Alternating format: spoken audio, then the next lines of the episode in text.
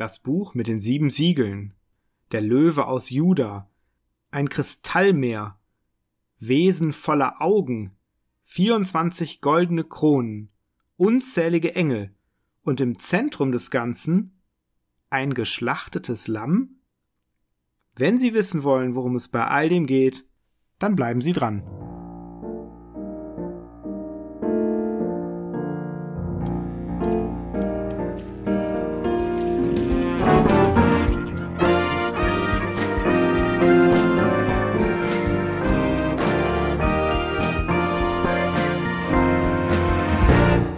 Hier ist Bibel Plus der Podcast rund um die Heilige Schrift und den christlichen Glauben. Und wir haben heute einen ganz besonderen Gast zugeschaltet, den Apostel Johannes.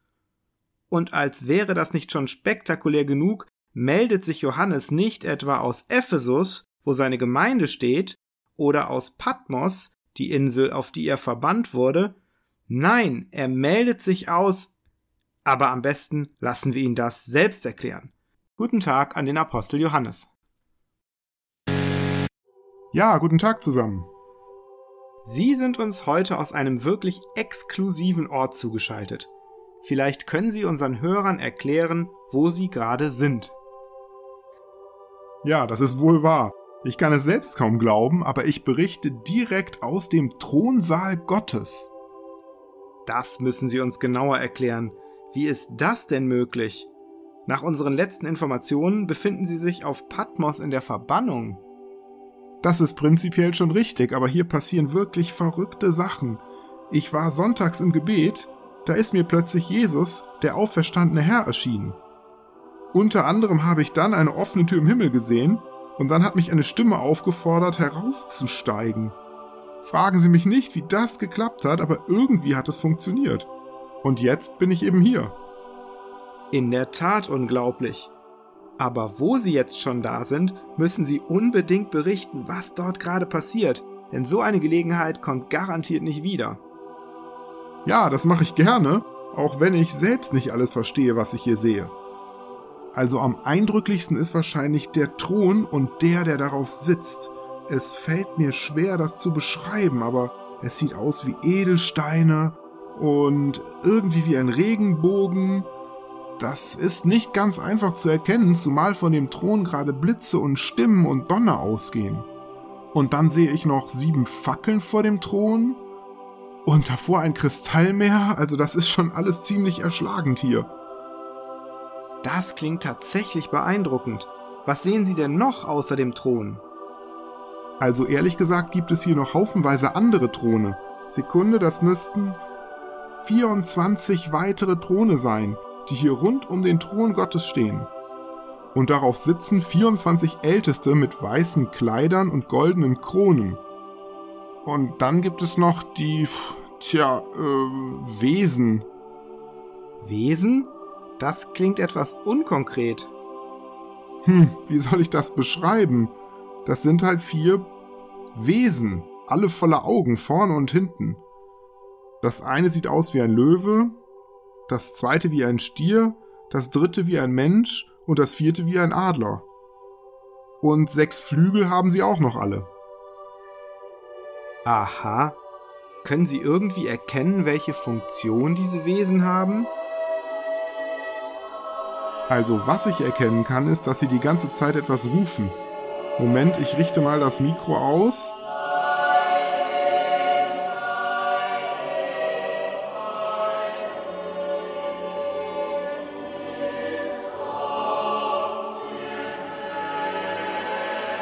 Und jedes Mal, wenn sie fertig sind, fallen die Ältesten nieder vor dem Thron Gottes, legen die Kronen ab und rufen, Herr unser Gott, du bist würdig zu nehmen Preis und Ehre und Kraft, denn du hast alle Dinge geschaffen, und durch deinen Willen waren sie und wurden sie geschaffen.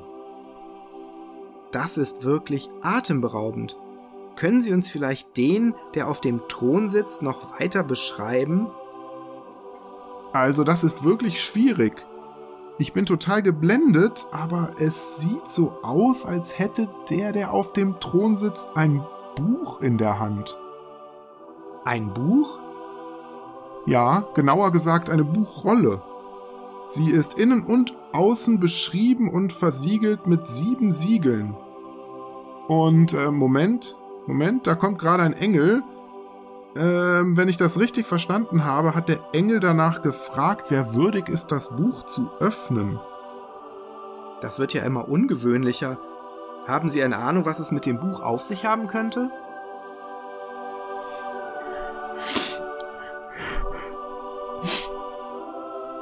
Hallo?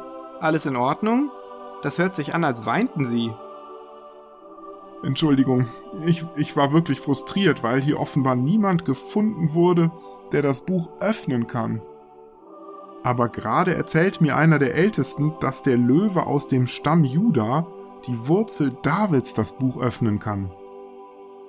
Der Löwe aus dem Stamm Juda?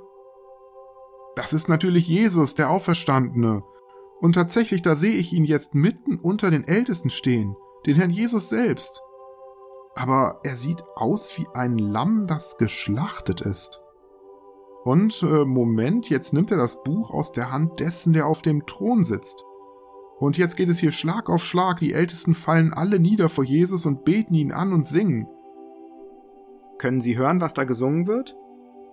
Ja, die Ältesten singen, Du bist würdig zu nehmen das Buch und aufzutun seine Siegel, denn du bist geschlachtet und hast mit deinem Blut Menschen für Gott erkauft aus allen Stämmen und Sprachen und Völkern und Nationen und hast sie unserem Gott zu Königen und Priestern gemacht und sie werden herrschen auf Erden. Wow, ich muss zugeben, da wäre ich gerne dabei. Ja, das ist wirklich der Wahnsinn hier und es bleibt auch nicht bei den Ältesten. Jetzt höre ich auch Engelchöre, die sind hier plötzlich überall. Unmöglich, die zu zählen. Die singen alle, das Lamm, das geschlachtet ist, ist würdig zu nehmen Kraft und Reichtum und Weisheit und Stärke und Ehre und Preis und Lob. Und jetzt geht's hier richtig ab. Es bleibt nicht bei den Engeln, hier stimmt jetzt irgendwie alles mit ein, was möglich ist. Jedes Geschöpf, Ernsthaft jetzt jedes Geschöpf im Himmel und auf Erden und unter der Erde und auf dem Meer und alles, was darin ist, stimmt jetzt in dieses Lob mit ein. Hier betet jetzt die ganze Schöpfung an. Da bin ich jetzt auch dabei. Ich bin raus. Bis dann. Tja, das war wirklich eine ungewöhnliche Live-Schalte direkt aus dem Thronsaal Gottes. Und wir nehmen uns jetzt noch etwas Zeit, einzuordnen, was Johannes da alles gesehen hat. Die Offenbarung berichtet uns, dass Johannes vom Geist ergriffen wird, wie er schreibt, und Gott gewährt ihm dann einen Blick in die himmlische Realität. Wenn hier von Himmel die Rede ist, dann ist damit nicht ein Ort gemeint, der sich irgendwo über den Wolken befindet. Die Bibel verwendet Himmel für die Dimension der Wirklichkeit, die vollständig von Gott bestimmt und von seiner Gegenwart gekennzeichnet ist. Die Bilder, die Johannes verwendet, um diese Wirklichkeit zu beschreiben, kennen Bibelleser aus dem Alten Testament. In Jesaja 6 etwa können wir ebenfalls einen Blick in den Thronsaal Gottes werfen. Und auch dort entdecken wir Engelwesen, die Gott ein dreifaches Heilig zurufen. Blitz, Donner und Feuer kennzeichnen die Majestät Gottes. Eine Erinnerung an das zweite Buch Mose, wo Gott dem Volk Israel am Sinai begegnet. Und selbst die vier merkwürdigen Wesen kennen wir schon aus dem ersten Kapitel des Buches Hesekiel. Theologen streiten sich darüber, wofür diese Wesen stehen. Es gibt jedoch ein Zitat von Rabbi Abihu, das vielleicht Aufklärung verschaffen kann. Er hat gesagt, der Adler ist der mächtigste Vogel, der Stier das mächtigste Nutztier, der Löwe das mächtigste der wilden Tiere aber mächtiger noch als diese ist der Mensch. Gott aber hat sie alle vor seinen Thron gestellt. Ich denke daher, dass es nahe liegt, dass die vier Wesen die gesamte Schöpfung repräsentieren. Auch die 24 Ältesten dürften solche Repräsentanten sein und für die Auserwählten Gottes stehen. Die zwölf Söhne Jakobs, die für das Volk Israel stehen, und die zwölf Apostel Jesu, die die Gemeinde vertreten. Viel wesentlicher als die Identität der Wesen ist aber, was sie tun. Sie verehren Gott. Es lässt sich nicht verkennen, in der Gegenwart Gottes ist Anbetung das zentrale Thema. Johannes beschreibt, wie sich das ausbreitet. Erst loben die vier Wesen Gott, dann die Ältesten, dann die Engelchöre und dann schlichtweg jedes Geschöpf. Niemand entzieht sich in diesem Bild der Anbetung dessen, der auf dem Thron sitzt. Und der Grund dafür ist letztlich Jesus. Auch wenn sein Name nicht genannt wird, spielt er als der Einzige, der die Buchrolle öffnen kann, die Hauptrolle. Er wird eingeführt als der Löwe aus dem Stamm Juda. Das ist eine Anspielung auf 1. Mose 49, wo Juda als Löwe bezeichnet und ihm eine herrschende Rolle zugesprochen wird. Außerdem wird er als die Wurzel Davids bezeichnet. Nach Jesaja 11 kommt der Messias, der verheißene Erlöser, aus dieser Wurzel hervor. Ganz entscheidend ist aber die Bezeichnung Jesu als Lamm, das geschlachtet ist. Das deutet auf den Kreuzestod Jesu hin, der mit seinem Blut Menschen für Gott erkauft hat aus allen Stämmen und Sprachen und Völkern und Nationen. Bibelleser erinnern sich an Johannes den Täufer, der Jesus als Gottes Lamm, das die Sünde der Welt trägt, bezeichnet hat. Und Petrus schreibt in seinem ersten Brief Denn ihr wisst, dass ihr nicht mit vergänglichem Silber oder Gold erlöst seid von eurem nichtigen Wandel nach der Väter Weise, sondern mit dem teuren Blut Christi als eines unschuldigen und unbefleckten Lammes. Das letzte Bild, das wir uns anschauen müssen, ist dasjenige der Buchrolle. Auch über deren Bedeutung herrscht wieder Uneinigkeit zwischen den Auslegern. Mein Vorschlag? Das Bild der Rolle kommt aus Hesekiel 2. Dort wird dem Propheten eine Buchrolle zum Essen überreicht, die beschrieben ist mit Klagen, Seufzern und Trauerrufen. Nach jüdischer Vorstellung haben himmlische Buchrollen die Funktion, von Gott geplante künftige Ereignisse aufzuzeichnen. Die Siegel unterstreichen dabei die Unveränderlichkeit des Geschehens.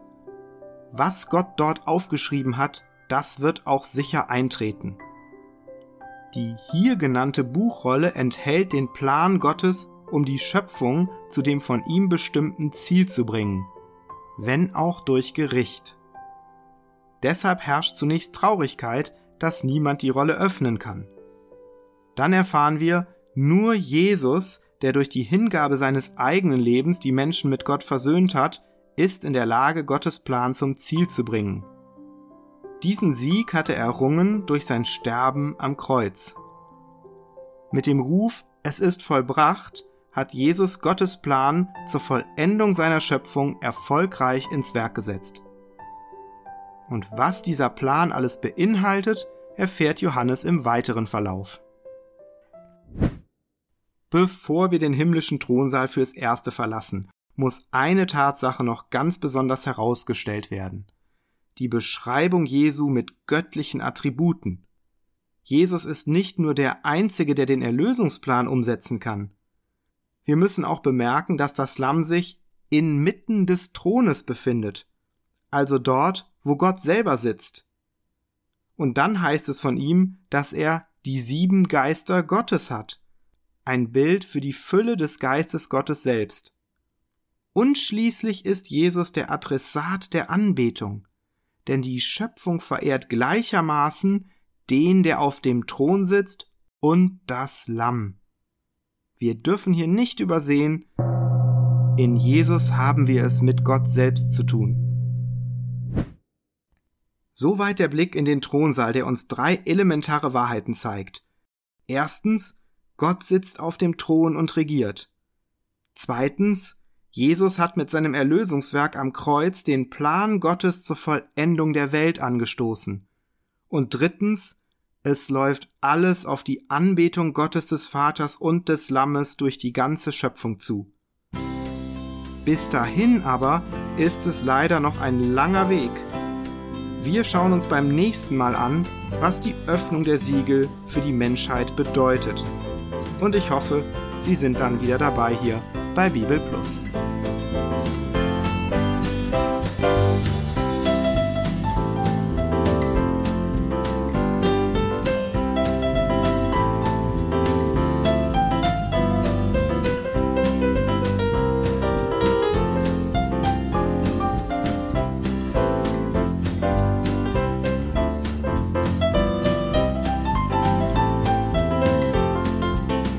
Das war Bibel Plus, der Podcast rund um die Heilige Schrift und den christlichen Glauben. Weitere Informationen und Kontaktmöglichkeiten finden Sie im Internet unter www.bibel.plus.